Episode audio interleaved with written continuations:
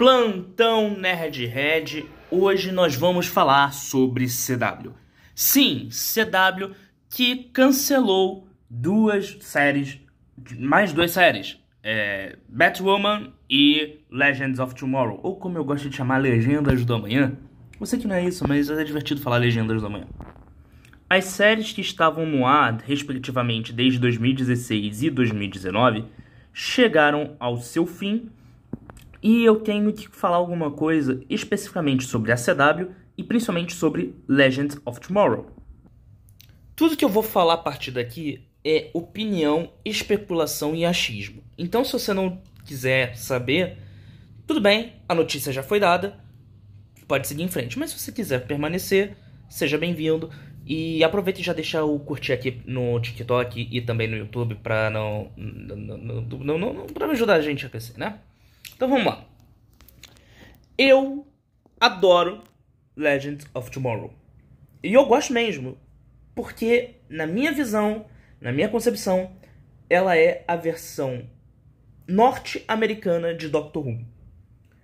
Tanto, a, principalmente na primeira temporada, quando você tinha ainda o Rip Hunter, que é basicamente a mesma história do Doutor. Um cara que foge de seu tempo, no caso da sua época, é, que é um renegado e que só tá querendo aventuras. Claro, o Rip ele tinha um lance lá da família dele e tal, mas eu não, não entro muito no negócio. As temporadas, primeiras três temporadas de Legends of Tomorrow, foram realmente muito boas. Inclusive, para diferenciar um pouco de Doctor Who, eles em vez de irem para outros planetas, eles vão para outros planetas, eles vão para universos e tem uma coisa de misticismo, principalmente com a entrada do Constantine na série. Mas ok. O, que, o lance é que a CW ela criou todo o seu universo, não só Legends of Tomorrow, mas o Arrowverse, como ficou estabelecido, com uma pegada realista, inspirada principalmente no universo do Christopher Nolan do Batman Cavaleiro das Trevas. Eu não sei se existe provas disso, mas essa é a impressão que me passa.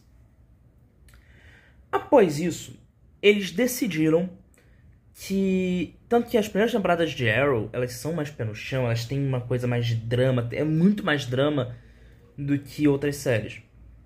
O problema é que nesse meio tempo a Marvel começou a fazer coisas muito mais cômicas, começou a dar muito certo. E eles viram uma oportunidade de fazer a marvelização, né, em suas séries. Principalmente com a entrada do Flash, né?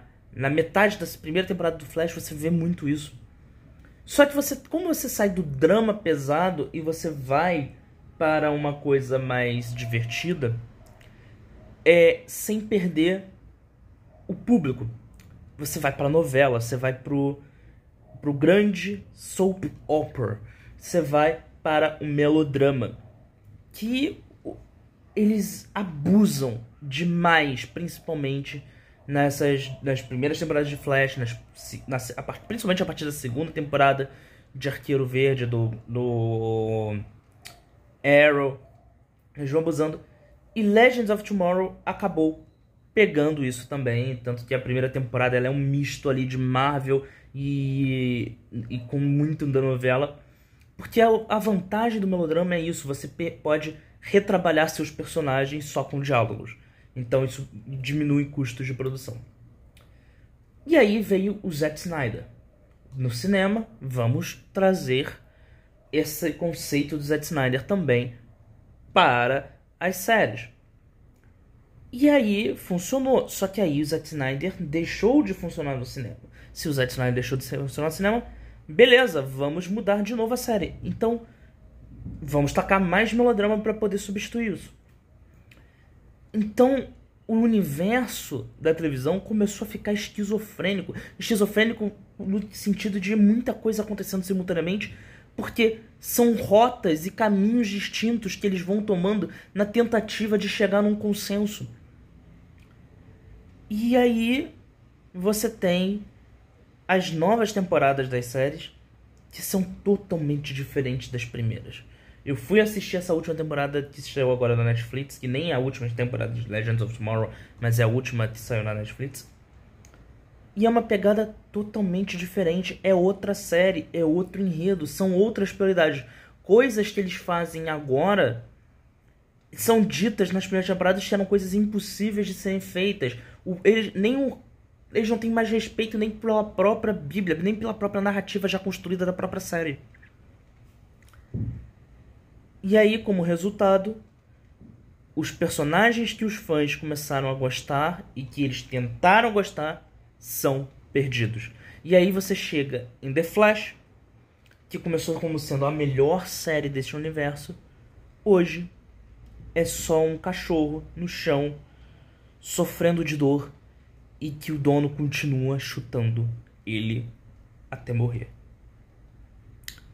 É triste ver esse universo terminar assim, mas esse foi o próprio buraco que a própria CW colocou. Esse vídeo está sem nenhuma edição. Essa foi toda a minha opinião. Se você concorda ou discorda, deixa nos comentários. Se você puder seguir e se inscrever, você vai ajudar a apoiar meu trabalho e também me permitir fazer mais postagens falando mais coisas e dissecando, etc, etc. Ah, tem vídeo novo no meu canal no YouTube sobre Doctor Who. Confere lá.